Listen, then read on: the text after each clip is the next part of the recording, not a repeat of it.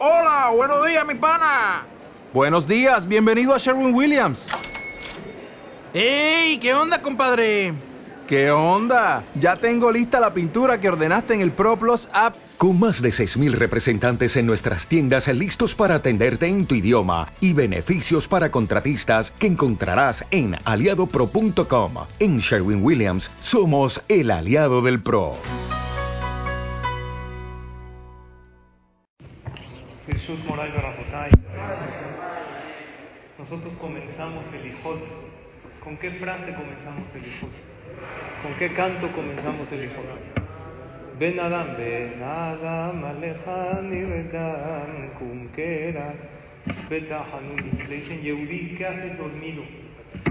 Despiértate. Estamos a días de Kippur. No son días para dormir.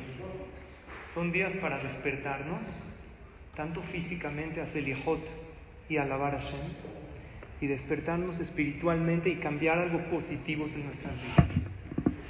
1974, los habitantes de Manhattan, en Nueva York, se despertaron para ver algo que jamás habían visto. ¿Saben qué vieron? Vamos seis años atrás. Seis años atrás había un equilibrista que se llamaba Philip Petit. Este hombre estaba en el dentista y vio en una revista que se iban a construir dos torres enormes, las torres gemelas en Nueva York. Como él era equilibrista, él decidió que va a pasar de una a otra por medio de una cuerda equilibrándose. Él, ¿se acuerdan? Yo me acuerdo perfecto, ustedes no habían nacido, pero en mis tiempos, 1974. Prepara todo, se hace pasar por uno de los empleados.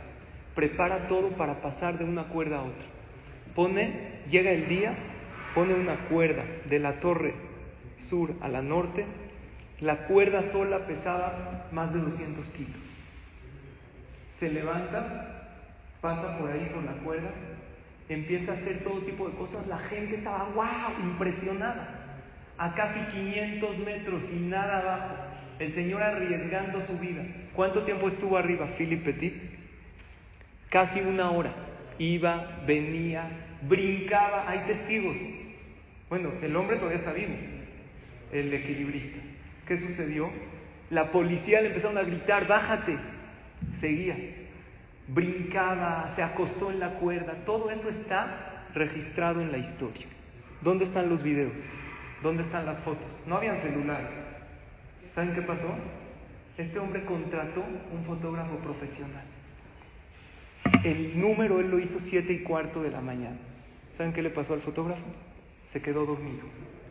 No hubo una sola foto, un solo video de esto. Está registrado en la historia. No hay. Luego hicieron una película.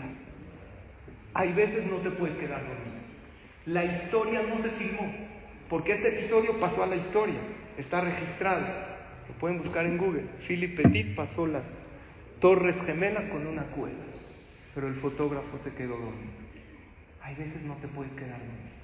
Cuando estás a pocos días de Yom Kippur, que puedes cambiar tu vida por completo, no te des el lujo de quedarte dormido. No te des el lujo de no venir a un celijot. ¿Cómo sabes que ese vallador, que ese amén que contestes con todo tu corazón? A lo mejor eso te va a traer esa salvación que necesitas. No te des el lujo de quedarte en tu casa si hay una clase de Torah que puede despertar y abrir tu corazón para que reces mejor en el día de Kippur y para que le pidas a por ti y por los demás. No te quedes dormido en el aspecto que Dios tiene grandes planes para ti. Tú no estás aquí para nacer y para irte de este mundo sin dejar huella. Tú eres una persona muy especial. Dios te trajo a este mundo y te escogió como pueblo. Te dio la Torah y estás, estás aquí para impactar tu vida y la de los demás positivamente.